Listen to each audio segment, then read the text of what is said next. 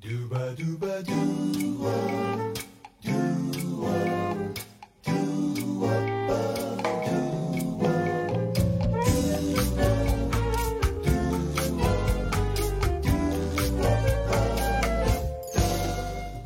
了不起的我们是由两位专注于自我提升的女性共同经营的播客。我们是如此相似，却又如此不同，但我们始终勇敢、乐观、努力向前。我们希望通过播客分享，吸引和我们一样了不起的每个人。每个人都值得鼓励，让我们一起成为了不起的自己吧。Hello，大家好，我是迷糊姐，我是 Tracy，欢迎来到了不起的我们。啊，今天呢，Lisa 因为有事请假一次，所以今天就由我来和大家一起聊聊天。不过呢，我也邀请到了我的一位朋友 Tracy，呃，来和我一起聊天聊聊天。那 Tracy 来跟大家打个招呼，做一下自我介绍吧。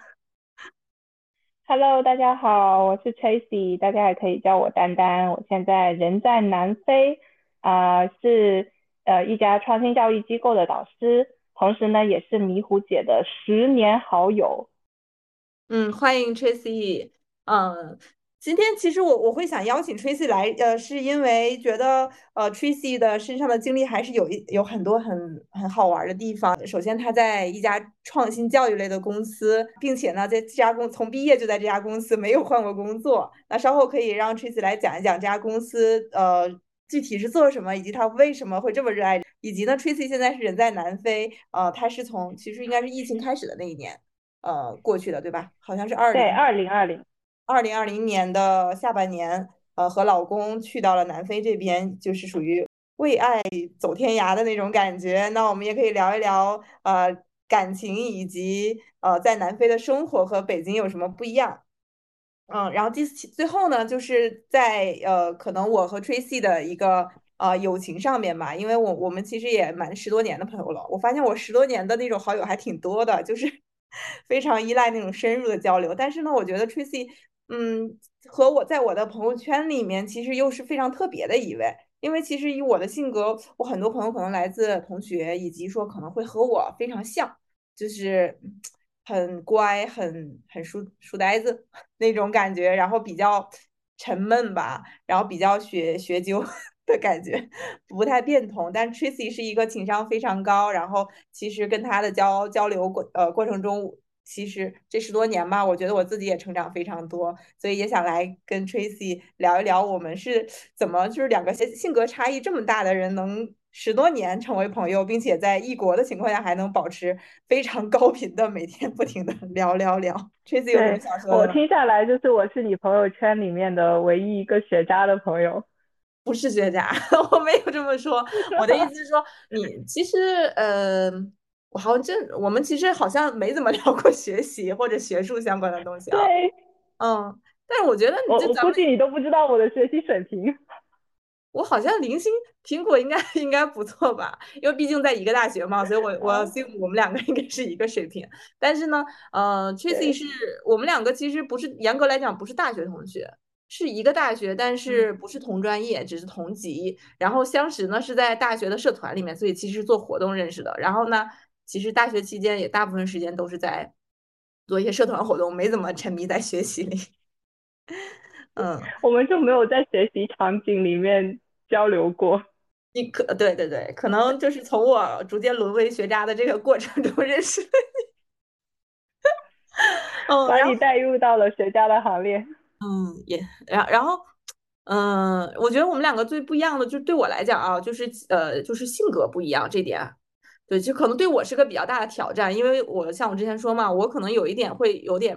会爱给别人贴标签，或者比较自我封闭，就我会觉得要跟我很像的人，我才会觉得哦有。相同之处有能够聊到一起，但 Tracy 真的很不一样。我可以简单讲一下我们大学的时候。其实我觉得我们大学的时候，虽然可能在一个社团里面，但那个时候好像没有特别深入的交流过，对吧？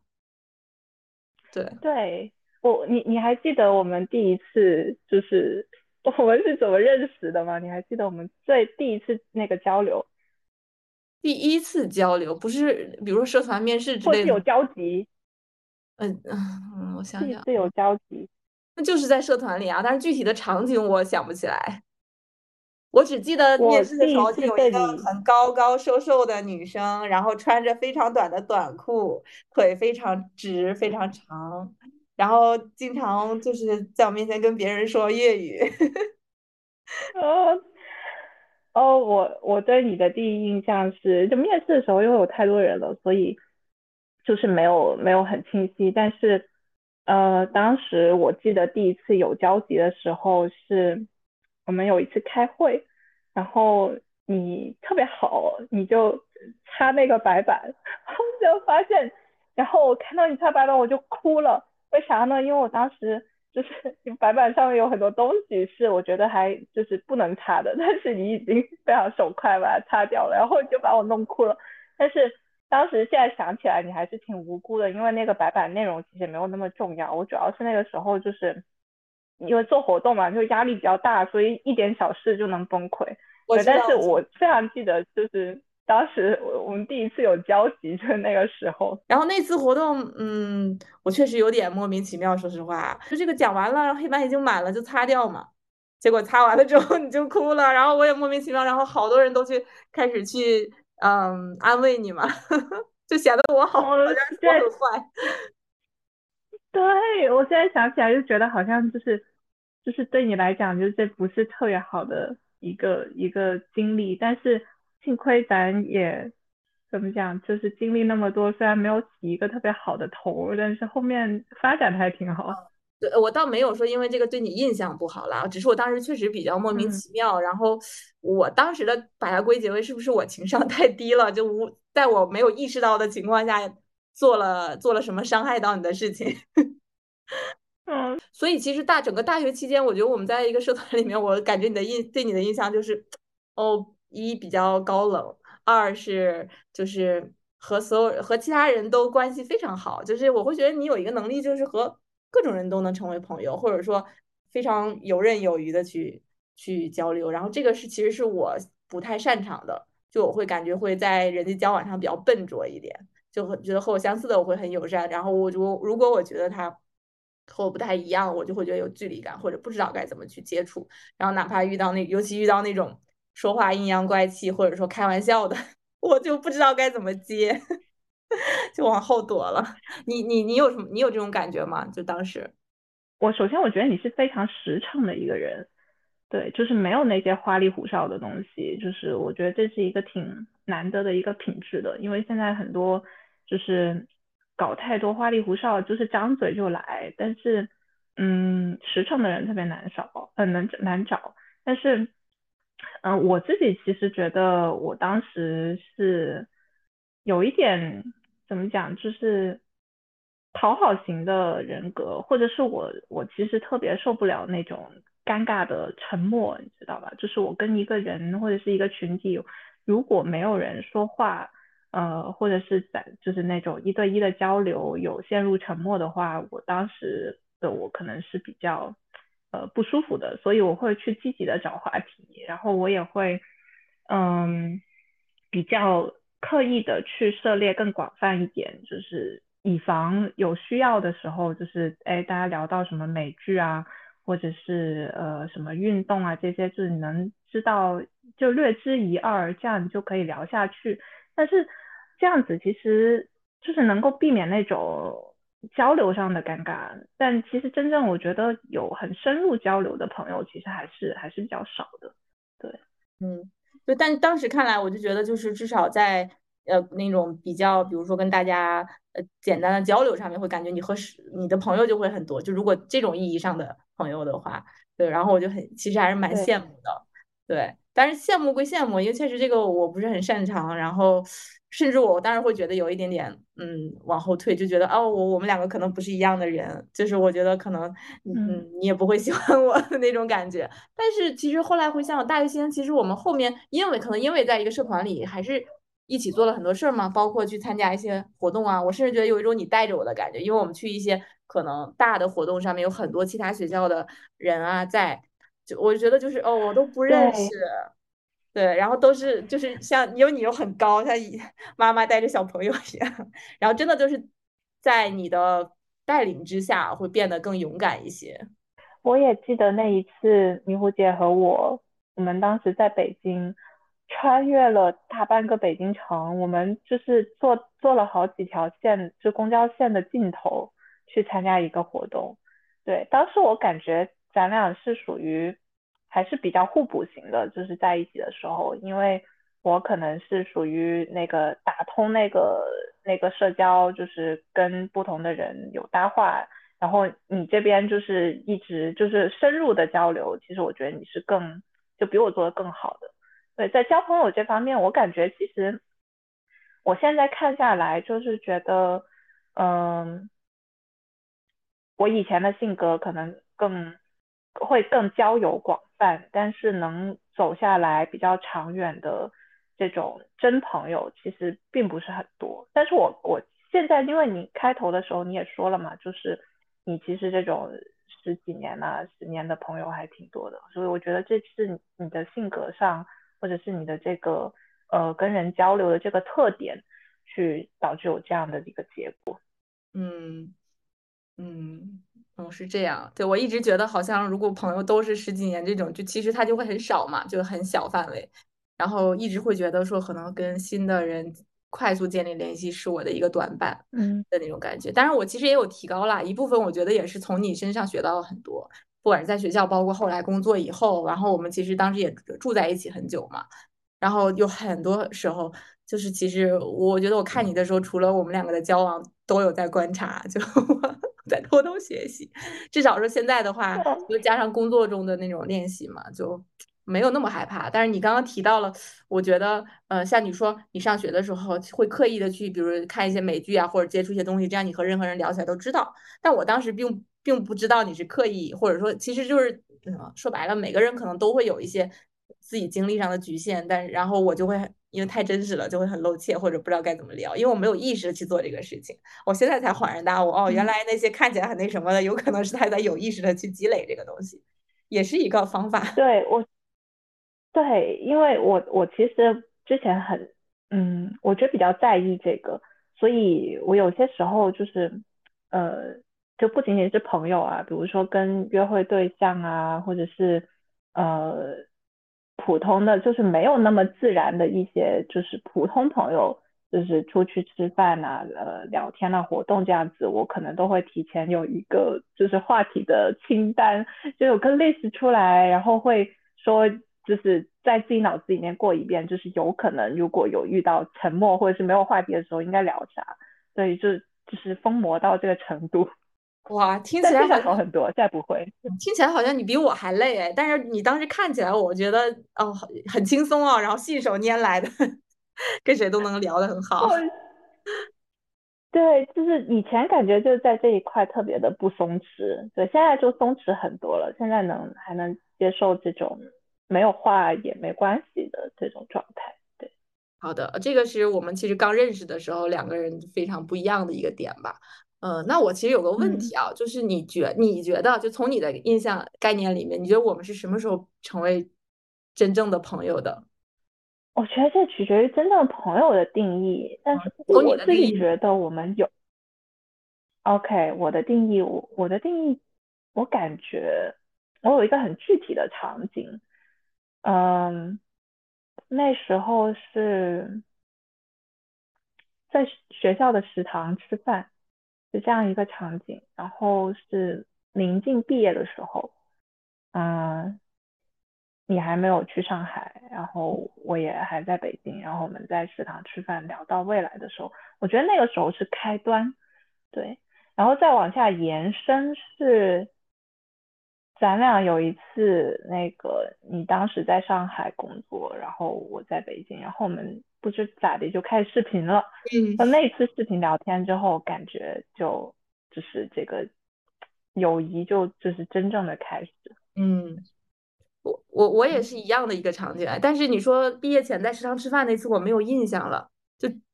不是说我觉得那不是啊，就我真的没有印象，可能我觉得是不是我毕业的时候在食堂吃了太多饭，就和每个人都在聊未来。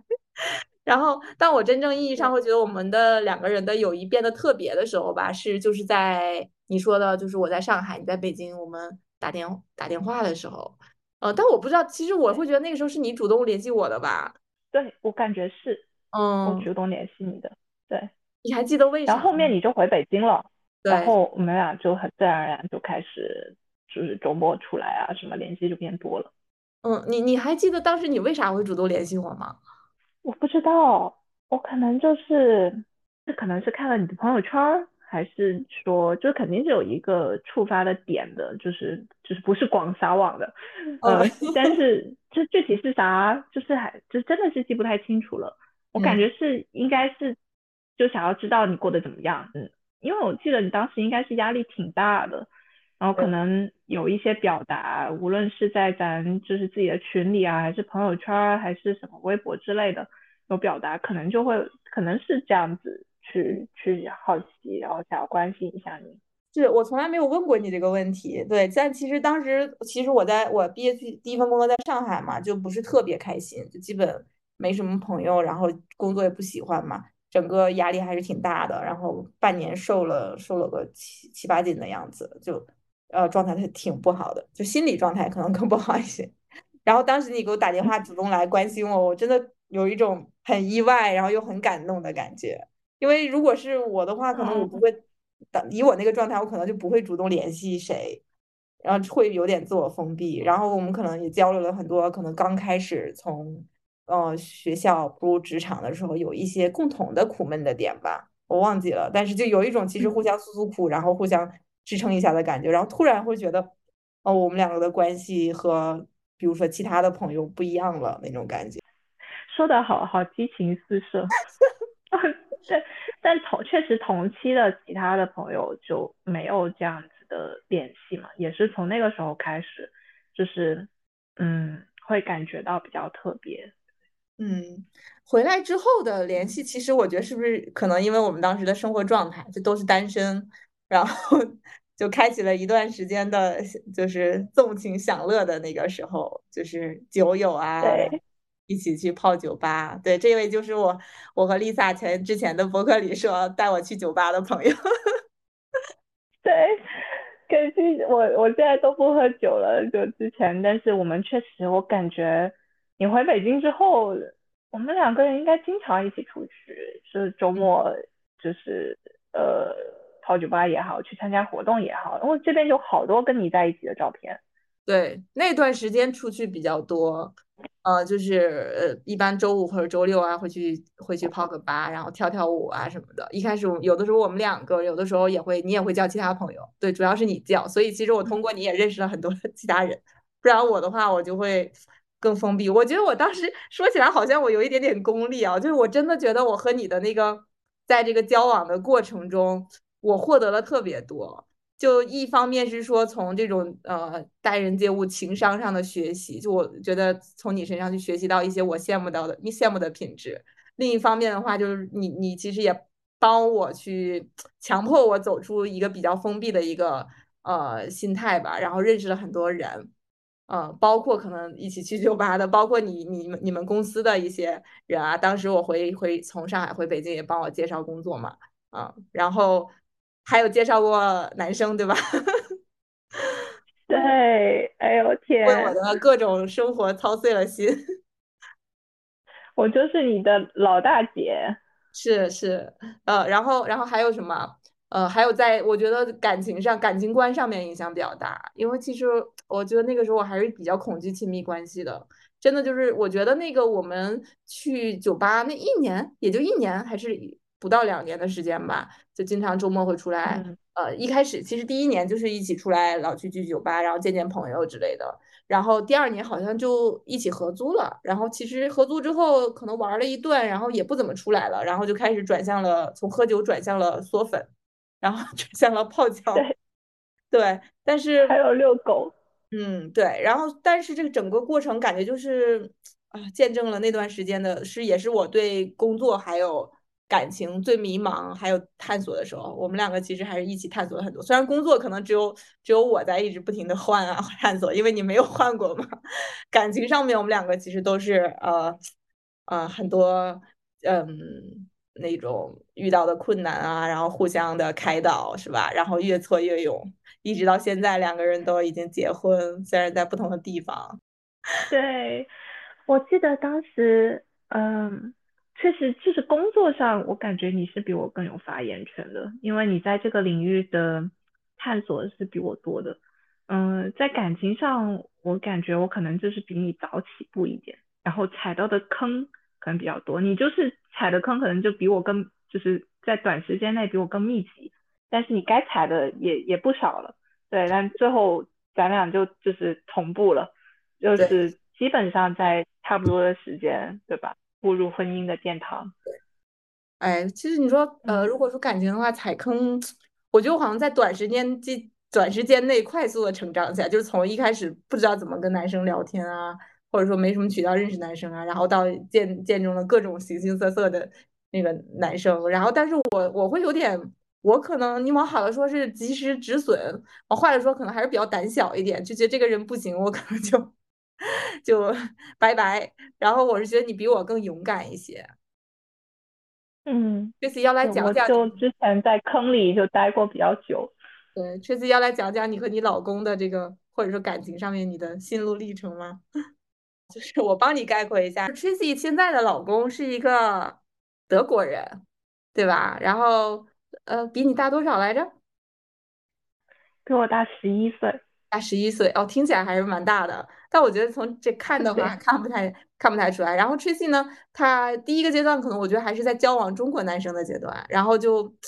呃也还蛮蛮痴情、蛮纯情的。然后也但是也受被被渣男骗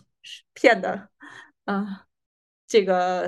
体无完肤，体无完肤。然后。但是过了这个阶段之后，我感觉你那个时候忽然的状态就不一样了。然后可能一个是说你还挺拿得起放得下的。就首先因为我可能从外一开始看你，我觉得你是个很飒、很很飒爽的女孩。然后但是后来深入接触，包括你当时谈谈的恋爱，然后以及知道那个男生最终是什么样子，会觉得其实你在中间也忍忍受了很多。哎，我会觉得哦，原来你可能也有一些小女人那一面，会愿意为了他去忍耐之类的。对。我觉得我自己的阶段就是从最开始谈恋爱到到现在已经结婚，呃，就几个嘛，一个就是很单纯的，就是觉得我跟这个人要一辈子的那个阶段，然后到了受到伤害，然后就开始走马观花的那个阶段，就是就是不断的约会啊，然后见不同的男生，然后也比较混乱的一个阶段，然后最后就是到了比较清楚，就是能够清晰的知道自己。呃，想要什么，然后自己可以付出什么，就比较清楚的阶段，然后就就是现在跟现在老公。我说对我来说，你从第一个阶段到第二个阶段，就是从可能从那种很单纯的或者说很傻的那种，呃，执拗在一个不合适的感情里的阶段，然后忽然到第二个阶段的时候，然后你开始大胆的去。尝试约会不同的人嘛，呃，除了这个状态的改变以外，其实你你之前因为你谈的也都是中国男生比较多，然后我感觉那个时候你忽然好像你 date 的也是呃外国男生更多一些，是是什么让你就是两个从这个阶段上面和这个都有一些变化？你是刻意吗？还是说当时其实就是觉得中国男生都不行了？有没有？对，其实很多人不知道那个时候，其实我也有在，就是跟一些中国男生有约会的，或者就没有一些，没有那么多吧，可能就也有，就是没有说就是关闭掉这个选项。我觉得，嗯，我可能在就是约会上就踩过比较多的坑，然后就是会遇到更多那种，嗯。说的好听一点是侃侃而谈，但是说的不好听就是老爱吹牛的那些男生，就是可能上来一杯酒，然后就开始说，哎呀自己多么多么的厉害，然后自己家怎么怎么地，然后我这种时候我就真的是受不了。但恰好那时候我遇到的男生都不怎么谦虚，对，然后也不怎么体贴，就就是我觉得这个特点可能在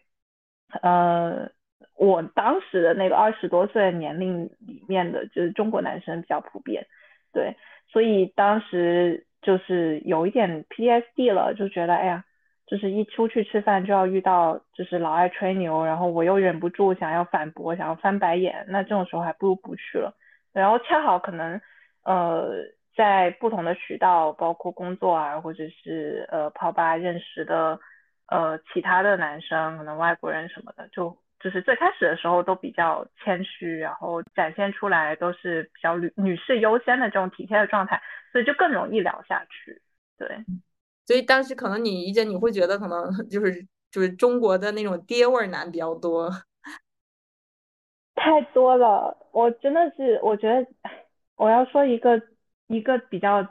简单的例子，然后一个比较那个极端的例子，就比较简单的比较普遍的例子就是。跟我说，哎呀，你一个女生，你就应该找一个银行的工作，然后你或者是你就考个编制去当个老师，这样就好了，就是一辈子平平稳稳，然后这样你很多人追的。那当时他也是跟我约会，但他就会这么说啊，我就是他明明知道我在一个创新教育机构，然后对我自己的工作、对我的团队都很有热情，但是在这个情况下，他仍然告诉我我的这个职业的选择。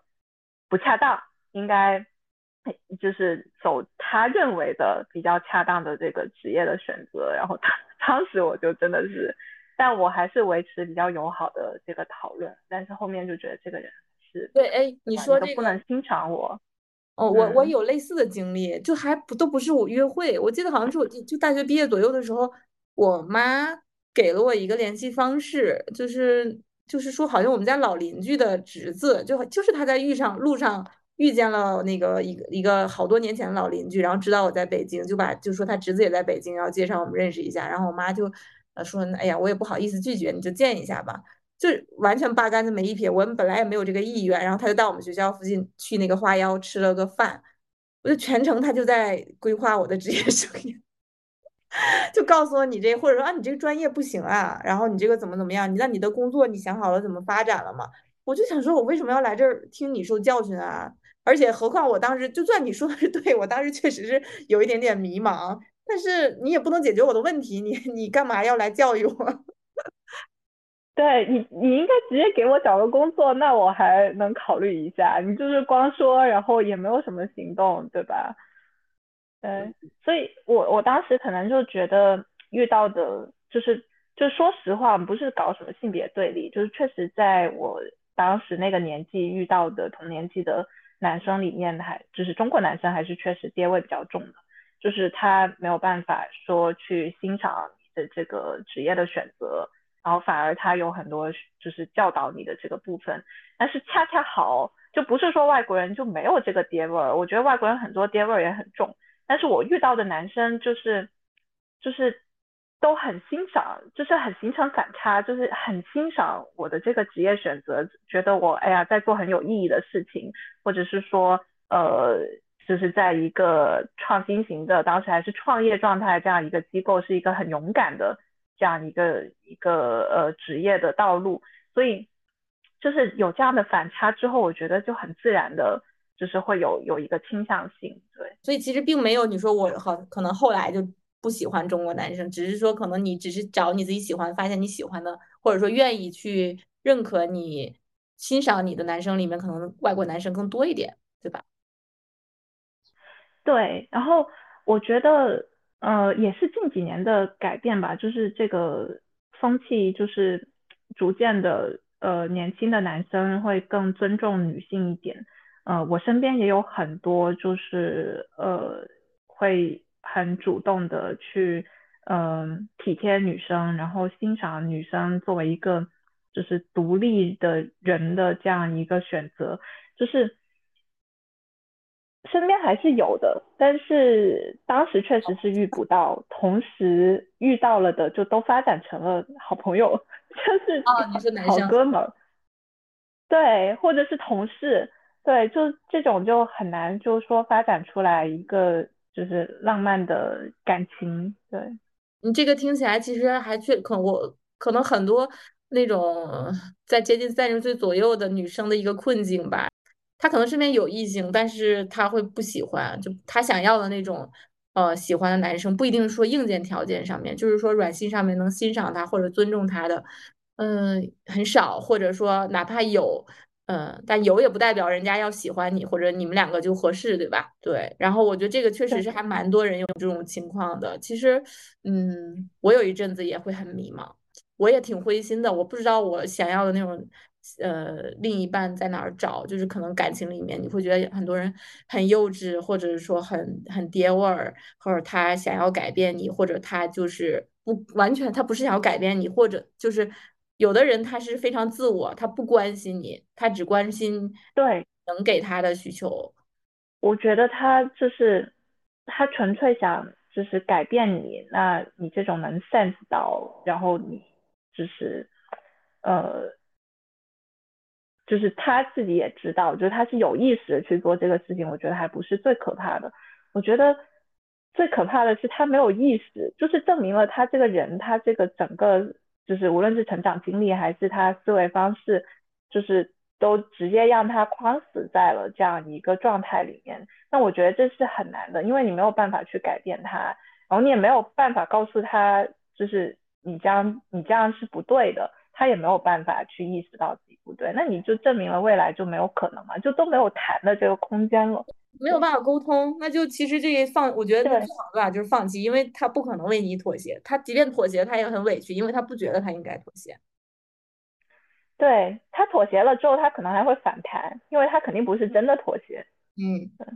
是，所以有一阵子我也蛮灰心，就是我觉得很多女生越来越进步了，思想其实是更更独立的。但很多男生其实没有，他们还想在原来那个时候，然后女生去依附他，或者是呃去服务给他这样子。然后嗯，所以其实后来遇见我老公，我也觉得，哎，嗯，我觉得他还挺难得的吧，至少还还是能够愿意 去支持我，然后去呃关注我个人，而不是说我能给他带来的价值就没有那么功利性。对，所以刚刚你说的这种男生，我自动 带入了我老公。对我觉得，哎呀，就是如果没遇到的话，可能我还是会单身。对，或者，嗯，谁知道呢？我我我觉得其实迷糊姐老公确实是，呃，就是少有的能够很呃尊重女性个人，然后鼓励女性发展这个在职场的发展，然后鼓励女性去呃。有更多自己的兴趣爱好，不是仅仅的为家庭服务这样一个男人，我觉得还是挺挺少见的吧。对，值得点赞，在这里特意的夸一下。我替他谢谢你。但是其实确实是，我觉得，嗯，如果说如果听众里面有这种在呃可能还未婚阶段寻找另一半的时候。我觉得其实首先要知道你想要什么，或者说你自己舒不舒服。像其实 Tracy 讲到，有的时刻就你遇到一个男生约会的时候非常爹味儿，你不舒服，甚如果沟通不了的话就离开，就是不要委屈自己，不要说为了找一个怎么样，这个还是蛮重要的，就是要嗯知道自己要什么。对，然后嗯到下一个阶段的话，其实你从那个可能 date 了很多人嘛，然后最后。呃，其实和你老公在一起，我觉得 当时也挺曲折的，甚至我后面回想起来，觉得还蛮浪漫的。就因为你当时其实你们两个先一开始在一起，在一起之后又因为年龄，对，然后他觉得你太小了嘛，然后其实又分开了一段时间。然后我会觉得这个过程其实他的纠结比你多，就是他其实一开始我不知道嘛，就觉得是不是他这是一个借口，呃，然后但是我觉得你很坚定，就觉得他是爱我的，而且。嗯，然后就是你给了他非常多的安全感，然后最后你们两个又回到一起，然后你可以，我觉得，哎，这个你就是除了前面的勇敢啊，或者说各种坚定自己要什么以外，你这个安全感也是非常强的一个人，就你不需要别人去。如果是我的话，我可能就非常放不下自尊，或者说会呃疑神疑鬼的说，嗯，我怎么知道你不是骗我的呢？你不是借口呢？我可能就走了。对，我觉得这个可能来自于，嗯，之前的感情经历，就是，嗯，就刚迷糊姐说到这个安全感。那我在最开始就刚开始谈恋爱的时候，也是希望，哎呀，每天就是发短信，然后你告诉我你在哪儿，然后我要知道你在哪儿，跟谁在干啥，对吧？但就是后面你即使这样子，你还是遇到了出轨男，就出轨男并不会因为你抓得紧，他就不出轨，他会。他会还他还是会出轨，并且会为自己就是能够兼顾两头，可能还会沾沾自喜。对，所以我当时就会反思嘛，就是我就是做这些有没有用呢？就是我与其说把这个嗯这些时间啊精力啊放在就是关注他，要求对方去给到自己呃这种类似于行踪报备啊，或者是呃无时无刻呃都给到的这种关注，我觉得可能是没有用的。就是他要他要出轨，或者是他要去背叛你，他还是会就是去做这个事情。你你的行动并不会改变这个他的行动，对他不会因为你做了什么就会改变他自己本身的那个固有的行为模式。或者是心理模式，嗯，所以我就觉得到到后面我就想通了，我就觉得我做这些没有用，那我应该就关注自己，呃，安全感就是自己给自己的。他要是出轨了，那我发现我就走啊，我没有办法去呃忍受，对，呃，然后同时我也我当时也在想说，因为大家就已经就认识我老公的时候，我们都已经工作了嘛，我就在想，我希望一个就是。全天候能回我信息的人吗？嗯，这这是不是证明他就没有很忙，就没有很上进？如果是这样子的话，那好像，对吧？就是也不是很好，就对，大大家都是就是要工作的人，呃，那我就这么想想，就好像也想得通，就就是他即使不回我啊，他即使回的慢一点啊，或者是我们呃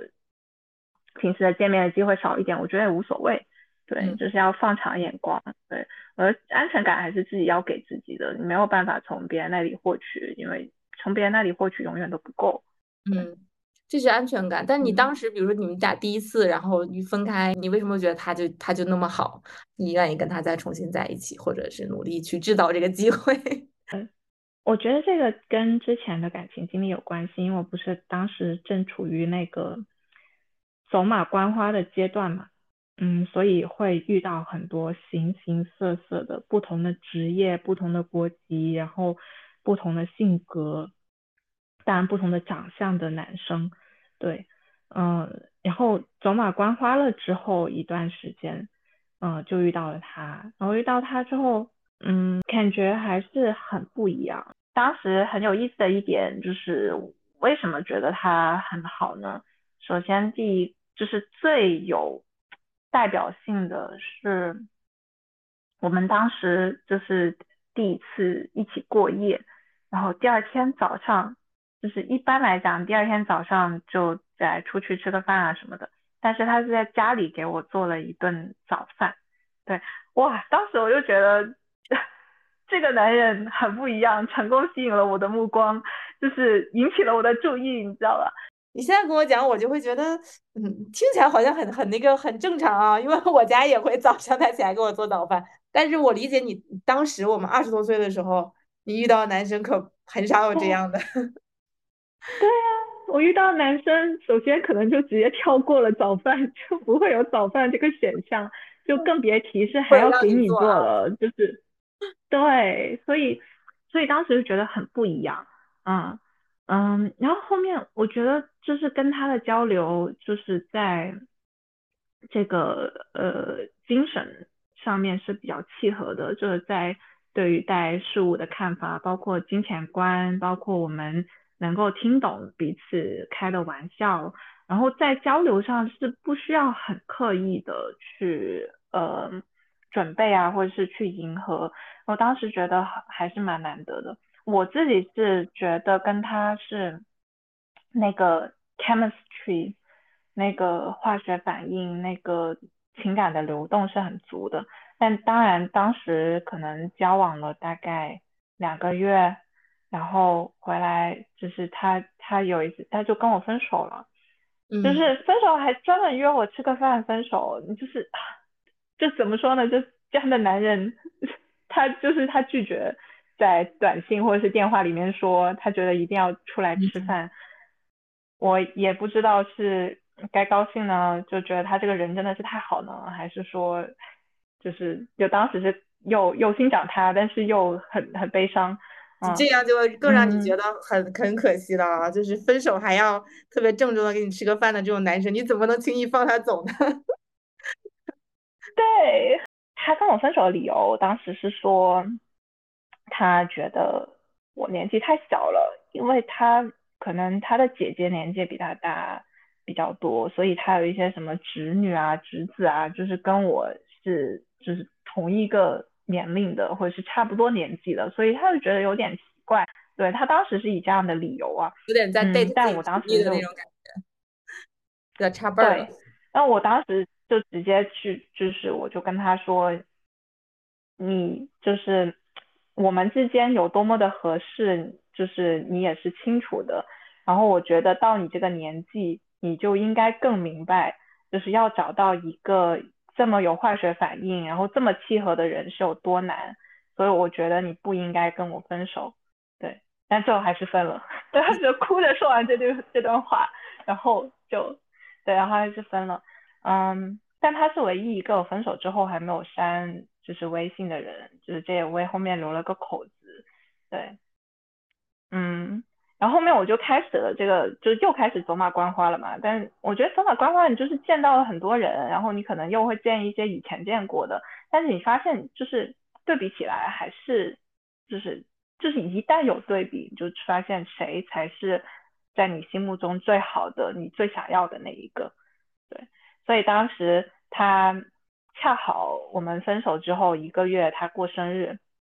然后我就给他那个就是就喝多了，我就给他发了个微信，就祝他生日快乐。嗯，然后没想到这个喝多了发的微信呢，还引起他有很触动，他就觉得哎呀。就这么一个女孩儿，然后原来以为我可能很年轻啊，不懂事啊，然后也没有什么心啊，但发现还能就是认识这么短时间，但还能记得他的生日，然后给他发生日快乐，他觉得还蛮不一样的，然后从此又勾搭上了，又勾搭你这个词儿用的，对，我觉得就是嗯，你第一次其实分手的时候，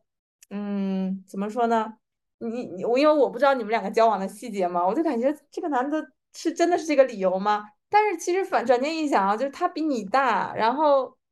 呃，其实因为这个理由分手还是挺仔细想想还是挺挺那个正人君子的，因为可能很多男的会觉得比我小这么多，其实是他是占便宜的那个嘛，然后还会主动分手。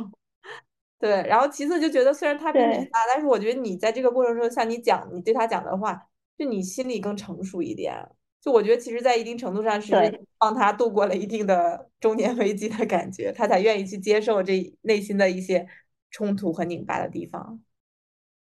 对我当时跟他讲，就分手的时候，我跟他讲，就是你看我可能就是我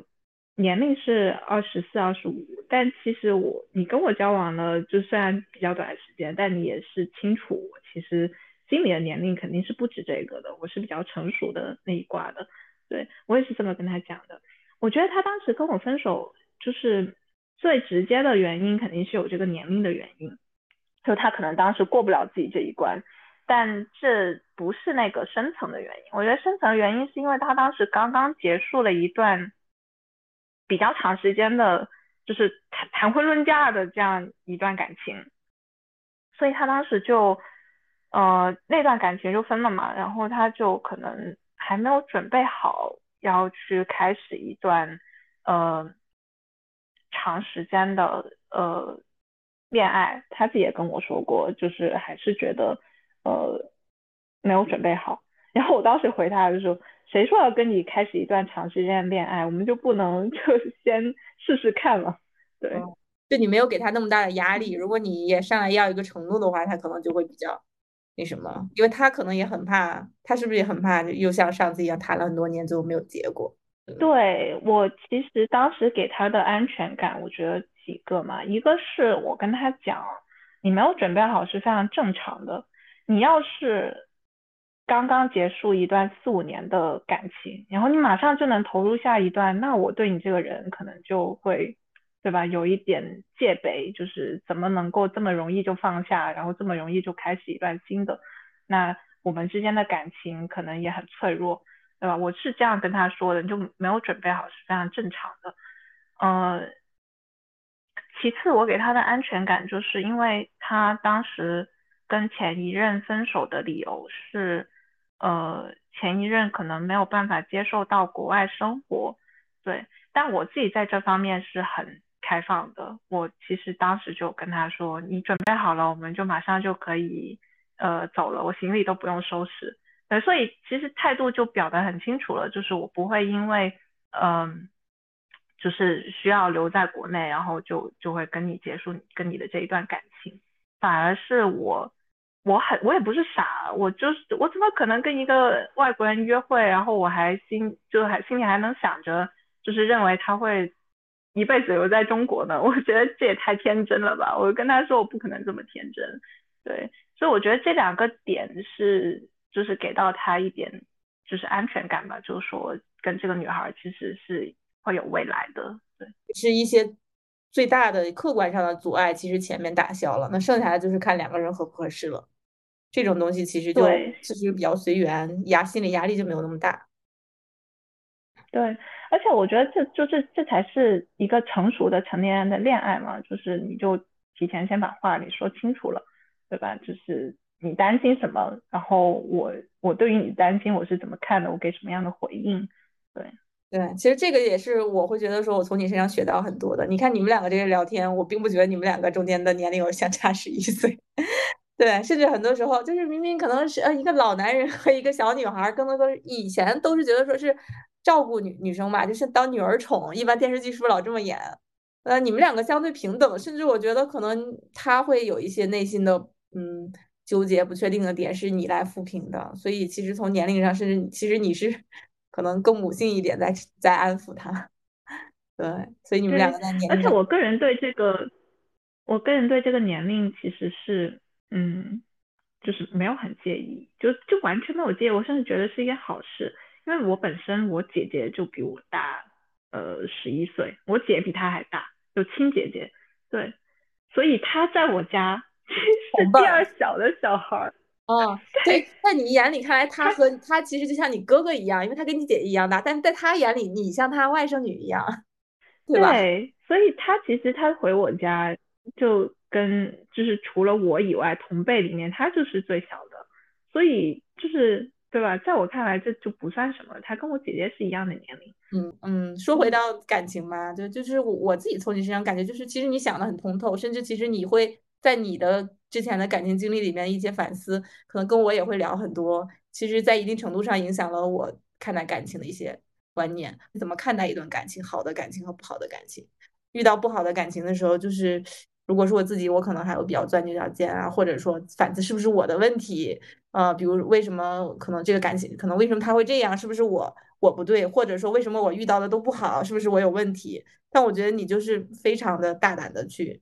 呃，尝试了，然后是可能不合适，我们就分开，然后再尝试下一个，然后还下一次还是会很勇敢，对，以及说更了解自己想要什么，对，甚至有的时候可能你早期遇到一个问题，你就跟我讲，其实你这么早暴露出这个问题是好事儿，因为总比到很可能谈了很久之后才知道要怎么怎么样，然后就可以更快的走出去。对，对我其实我的感情观还是。会更倾向多尝试，嗯，就包括我跟其他的这个朋友啊、什么学妹啊这些去聊天，我还是会鼓励，就是在合理的范围内，就是去多尝试，因为你没有见过这么多的人，嗯，呃，没有去实践、去经历，其实你很难弄清楚，就是自己想要什么，然后你可能也。你就没有见过坏的，你就不知道好的是什么样。但你没有见过好的，你你也不知道坏的是什么样。所以你得多见见，然后才能有对比。对，我我个人的感觉就是，你没有谈过的时候，呃嗯，你的有的时候一方面是会幻想的非常不切实际，就是你想的那个人就属于现实生活中很少会存在，就是可能又要帅又要体贴又要有钱。然后就是，而且那种标准都已经大到了可能言情小说里那个地步，因为毕竟从小都看偶像剧长大嘛，就没有自己尝试过的话，嗯，然后，嗯，然后你越这样，你越越找不到，或者说你都不敢开始，因为你觉得你看任何一个人，就不管男生女生，你都觉得和你的理想状态有差。对，尝试过之后，一方面你其实会适当降低一些不合理的期望。但同时呢，像你说的，就是你能发现好和不好。就你没有谈过不好的，你也不会发现一个男生早上起来会愿意给你做早餐是一个多么宝贵的品质，以及说分手会约你郑重的吃饭说分手这个事情，一定是因为有很多男生就可能直接冷暴力或者一个电话就就结束了这种。对，对，是的，我我还尝试过有。谈了三年的男朋友半夜十十十一点要求你现在必须跟我分手，因为他第二天要跟另外一个女孩好的，就是这种 这种经历。我对啊，怎么算啊？就是要你微信回他一个说书面说我们分手了，confirm 一下吧？对他就是他的点就在于你现在必须得清楚这个事情，我要跟你分手，就是就是我都要睡了，你第二天说不行吗？不行，非得现在就就得说，然后说完马上就删微信，然后第二天看已经跟另外一个女生官宣了，就是就是这样的速度。我的妈呀！你还是受了什么样的委屈？三年的男朋友，最后发现是这个。三年的男朋友，哎，好惨。但我我感觉到后面就是，所以你所以你会看，就是有一些老派的做法，但我觉得也是证明了这个人品嘛。就是说，一个男生他想要跟你分手，他是怎么个分手法？我觉得也是很很体现人品的一件事情。但我感觉你说这个虽然挺也挺恶劣吧，他是其实恶劣在劈腿，但我觉得他这个分手至少有一个明确的分手。我不知道他是出于对跟你的关系要画一个句号，还是说为了给那个女生证明说他没有脚踩两只船啊？对，但是不管怎么讲。我觉得还还好在还有一个具体的结束，也有很多男生就是哦，我忽然不跟你联系了，就我单方面就是分手了，然后就然后女生一脸懵逼，说我们到底是怎么回事儿？就我以为 we were all break 那种感觉。分手的消息从别人那里听到是吧？对对对，哎呀哎，奇葩的这种奇葩的经历太多了。当然可能因为已经时过境迁，我真的想不起来什么特别多细节了，但真的是不堪回首。我所以后面其实哦，虽然。呃，我们其实也就二零二二一，我是二二年结婚，就那几年，好像疫情期间，我们都，嗯，在世界各地吧，开始陆续结婚。虽然我们没有参加上彼此的婚礼，但到了一个新的阶段，虽然经常会吐槽，觉得挺无聊的两个人，但是，嗯，我也不想回到之前那个阶段了，太迷茫，太痛苦了，觉得每天遇到都是什么奇葩的人。但对我现在现现在想也是觉得。就是你回头去看我，我觉得最好的状态就是你回头看以前，你是不想回到以前，就证明你现在就是很好嘛，对吧？就是遇到了对的人，然后能够跟对的人一起，就是呃开展一段新的生活。对我觉得也没有完美的选择吧，嗯，始终还是要去看，嗯，合适这两个字就会是对的，对。嗯，完美的就是不存在。你要想找一个完美的，那你不可能在三次元里面找，只能在二次元里面去找到完美的。对，多多尝试带，然后带着自己主观说的一个嗯需求吧，去感受这个人和你的就就跟你在一起，你是开心还是不开心？不要不要太关注别人到底开不开心，关注自己，关注你想要什么嘛。然后及时止损，下次还勇于尝试。然后找到了之后，就也勇敢一点，不要轻易放弃嘛。就感情的话，就这么多。但然后你要不要聊聊你的工作？一个是其实你工作这个行业，我觉得大家还是蛮多人不太了解做什么，以及说 为什么会选择十年都没有换过，没有离开这家公司。因为你现在其实，在南非是远程工作嘛。对我现在工作的这个创新教育机构叫易初学社。呃，一是一二三四的一，出是破土而出的出，对，呃，我们其实更专注的目前是呃一些休学厌学的孩子，然后他们或者是说更广泛意义上就青春期没有办法呃适应或者是不被呃传统的教育体制满足的这些孩子。然后他们想要一个更自由的、更创新的、更适合自己的这样一个教育体制，那他们就可以来我们这儿。嗯，听起来做的还是一个我现在其实很蛮你说一样的事情，对和主观传统教育上面，或者说这样的公司到底有没有前景啊？嗯，能不能很好的商业化，也是其实就蛮理想主义的。我听起来。对，可能我们本身也不想商业化，就是嗯，做教育这条路就很难商业化嘛。你做教育商业化的现在都已经死了，对吧？就是都被商检给搞没了。所以呃，我们本身就是注定选择这个领域，它就是一条很长的路。你在短时间内去做规模化，去呃做出数据来，其实非常难。对，嗯，所以其实我觉得我现在在同龄同届的，嗯，这个朋友也好，呃，同学也好，或是同样的年轻人、职职场人来讲，我觉得我薪水应该是算低的。对，但可能更我更看重的可能是做这件事情的背后的这个意义，呃，以及这个团队，呃，这个 leader，呃，这个跟我的契合度。以及工作的这个自由度，嗯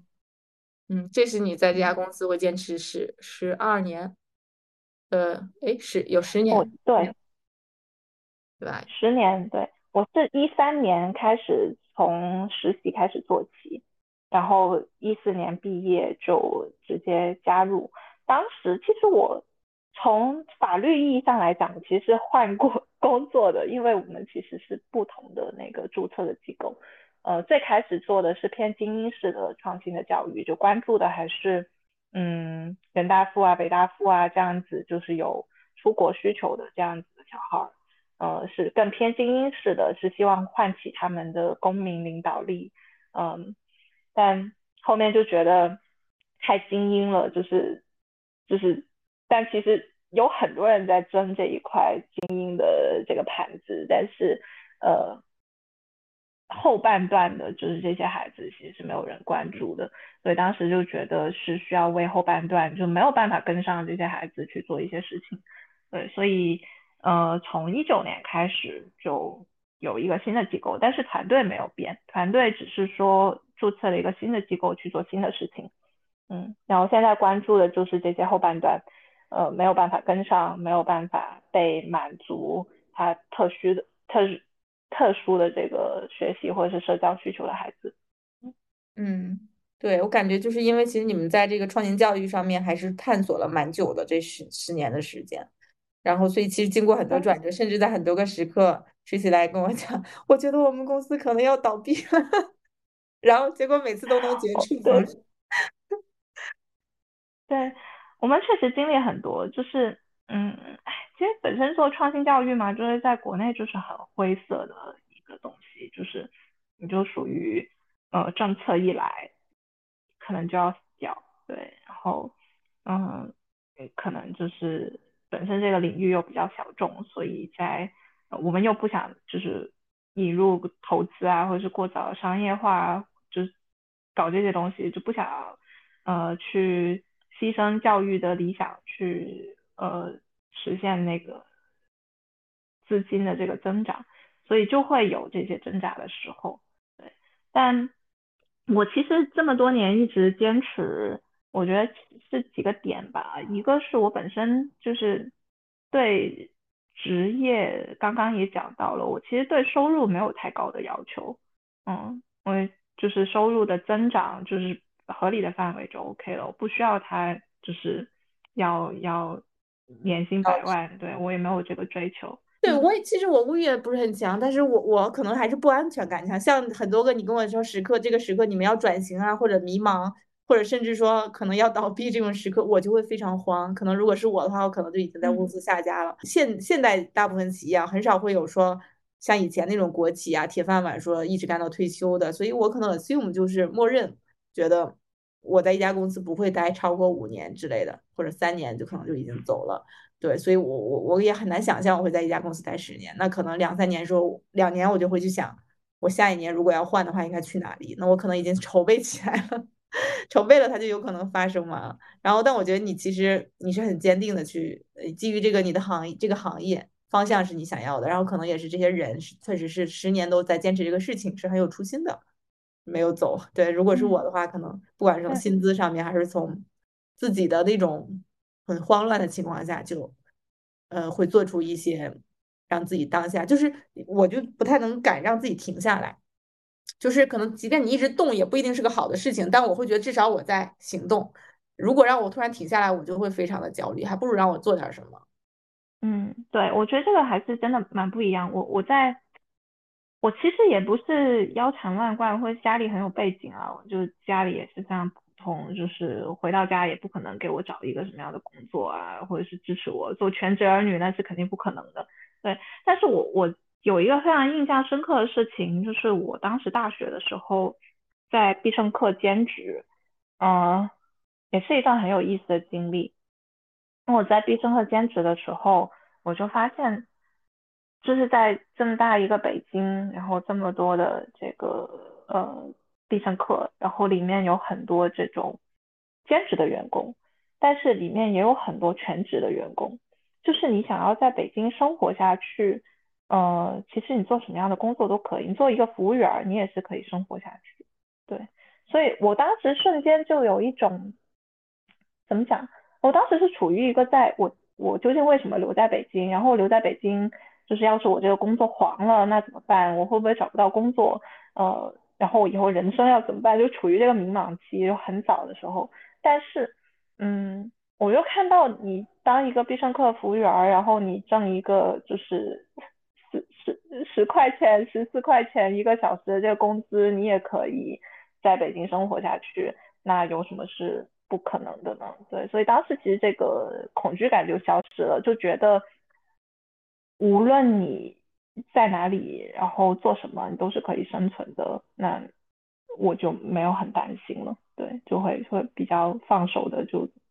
去追求其他东西，而不是收入的提升。嗯，就其实你更追求意义，而不是物质，只要物质上足够你生活就可以了。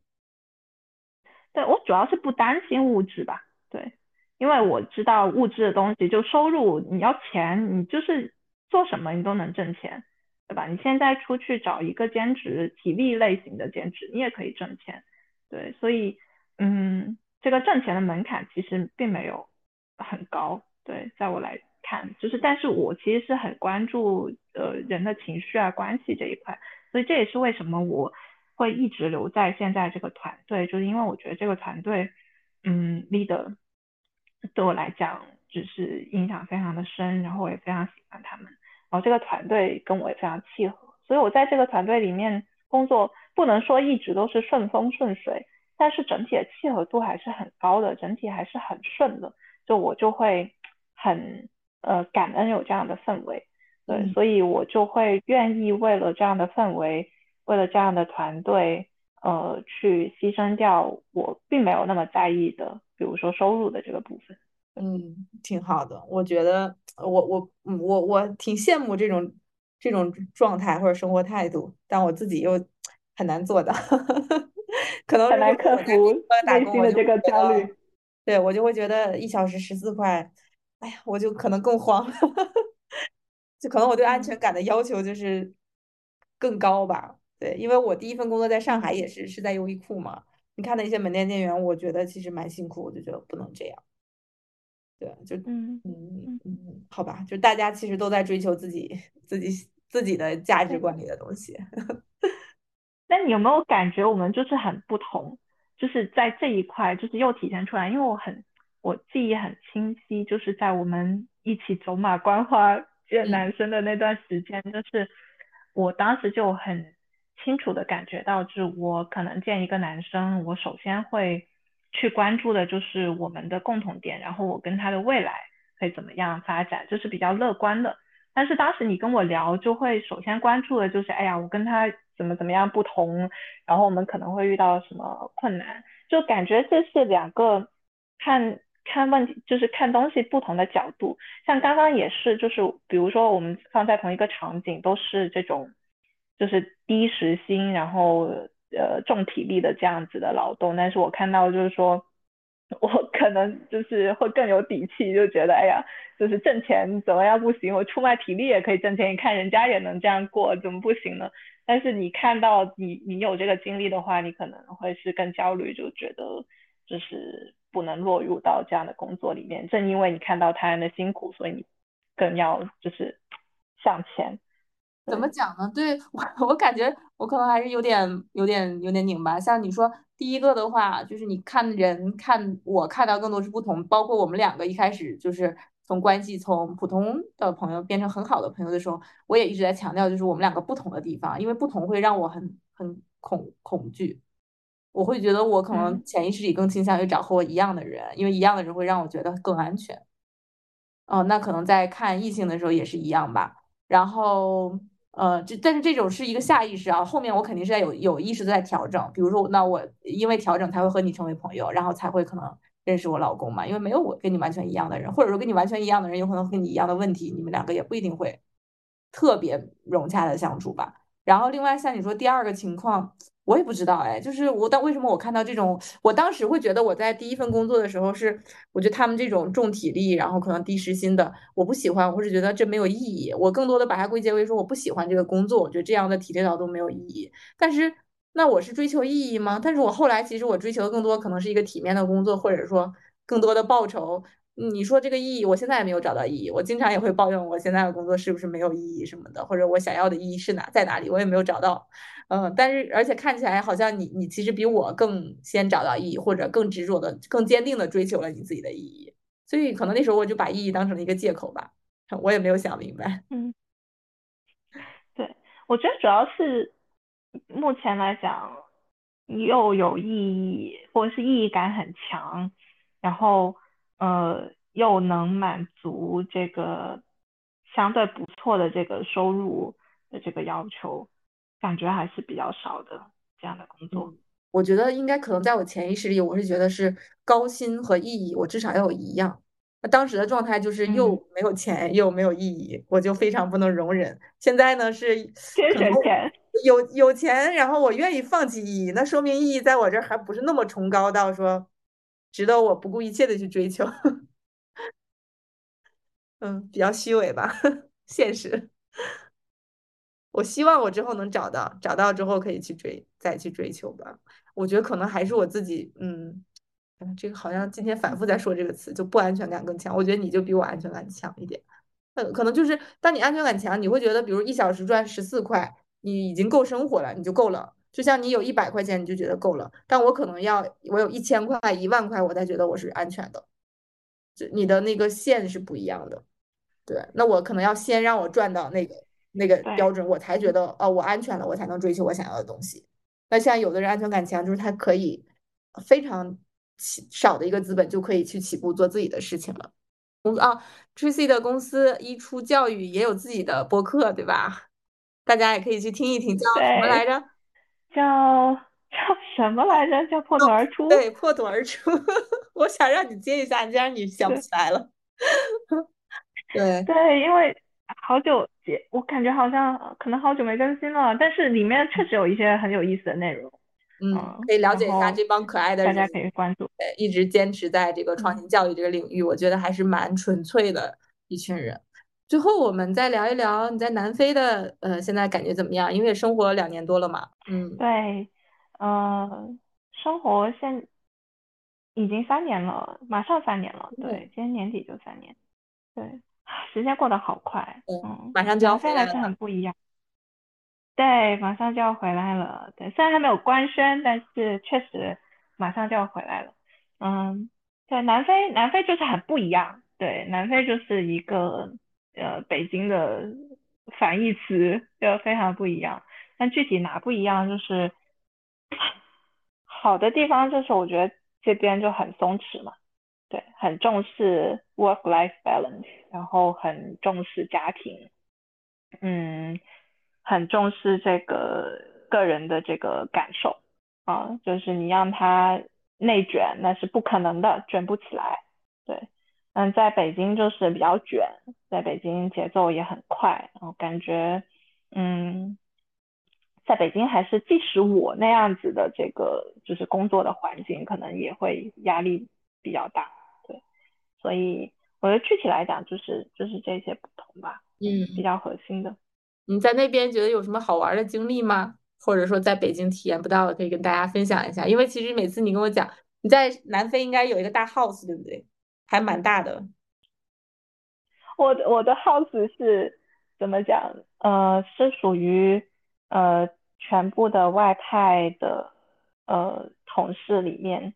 就是我们找的是最小的，因为在南非，我们现在住的这个地方是属于南非的呃二线城市，对，叫东伦敦，就是它的这个地位吧，可能我觉得跟杭州差不多。对，就是它在一个比较大的城市的旁边，但是他自己本身呢又有一些不错的这跨国企业在这边，然后支撑起这个整个呃城市的发展。对，但是它整体来讲又没有很发达，像开普敦啊或者是约堡那样子，所以它算是个二线或二点五线的这样一个城市。嗯，然后我在这边比较有意思的事情就是。就虽然是一个二线或二点五线的城市，但是他们见到外见到外国人或者是见到中国人，他们是很开心，特别的热情。我我特最有意思的一件事情是，我在家门口的那个超市，就是一个比较普通的小超市，里面做收银的和保安的都有跟我说你好和谢谢，就是中文。对，所以大家可以想象一下，我觉得非洲对中国还是很友好。嗯嗯嗯，然后我感感觉就是你经常在度假，去对，因为假期很多，嗯，主要是我老公假期很多，然后我也被迫呃使用我为数不多的这个年假，然后我们就探索一下，因为还是很难得嘛，就是可以在一个。非洲国家，呃，生活，呃，两年多三年，就还是希望利用这一段时间可以去探索更多不同的地方，这样。嗯嗯，就除了休假，日常每天可能会觉得寂寞吗？就是在那边，因为可能中国人少，或者中餐也少嘛。我的寂寞还是会比较寂寞的，因为，嗯，就是北京就是比较丰富嘛。对吧？你想吃、想玩、想要按摩，就是随时都可以去，自己就可以去。但在这边就是活动就是比较少，然后这个活动说实话也不怎么吸引人，就是就是你要看展那是不可能的，然后你要什么那个听个什么演出那是不可能的，嗯，你要看电影吧没问题，就是整个城整整整个城市就只有一个电影院，然后呃。对，所以这边就整体来讲还是比较寂寞的。然后朋友都是在呃北京嘛，或者是家乡就老家那边，所以联系也只能是这种线上的联系。嗯，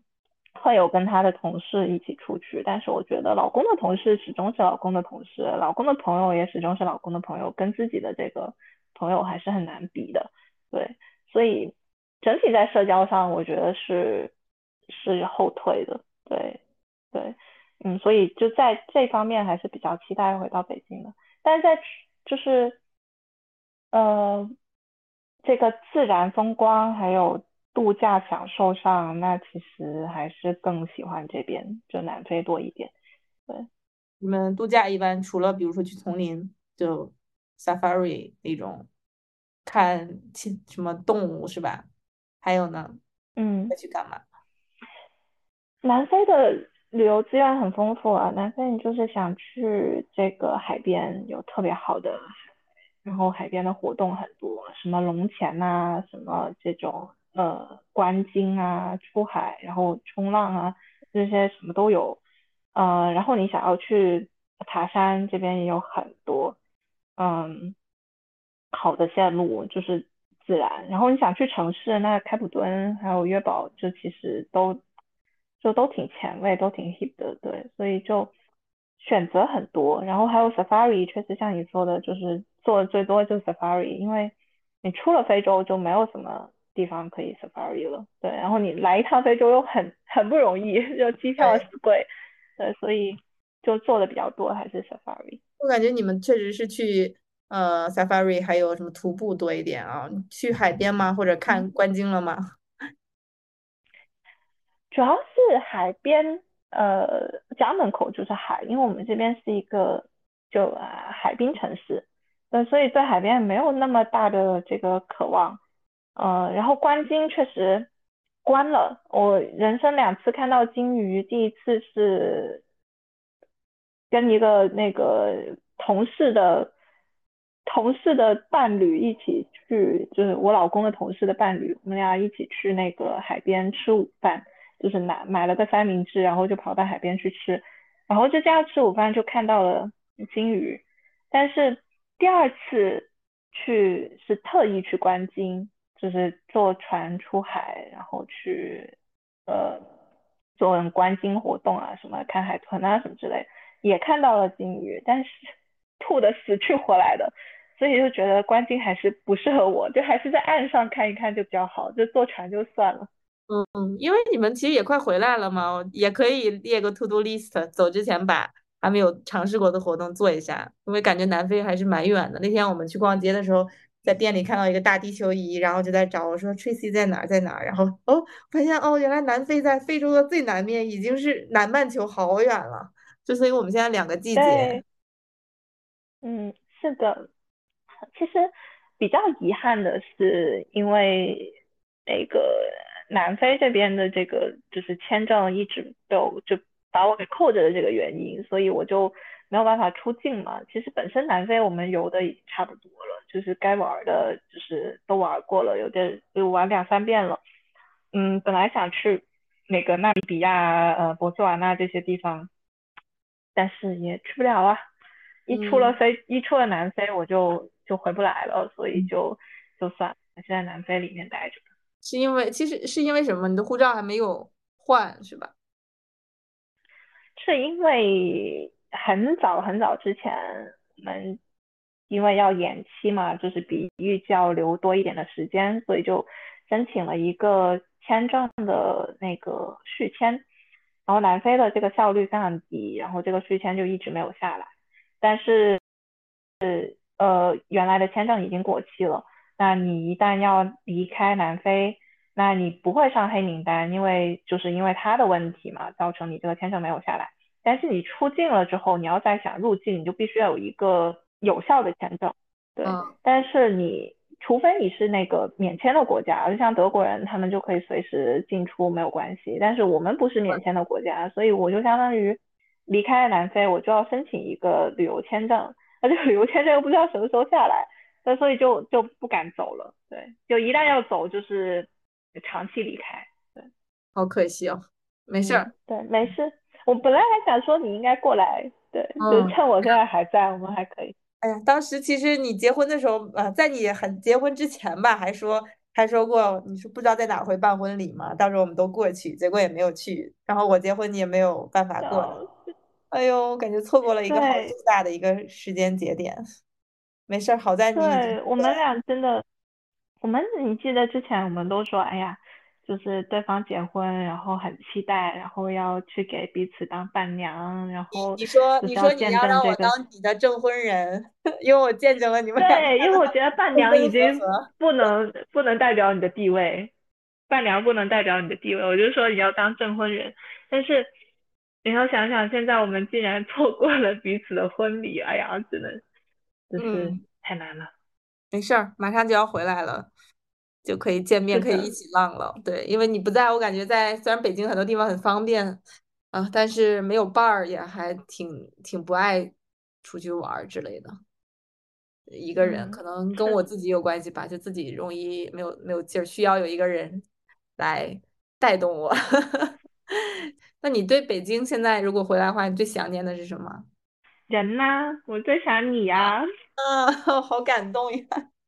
好呀，我也特别希望你赶紧回来。我我其实对吃的什么的就没有什么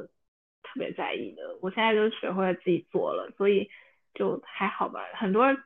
就中国人出去了之后最怀念的就是就是家里的吃的，但火锅呀、螺蛳粉啊，不怀念吗？对，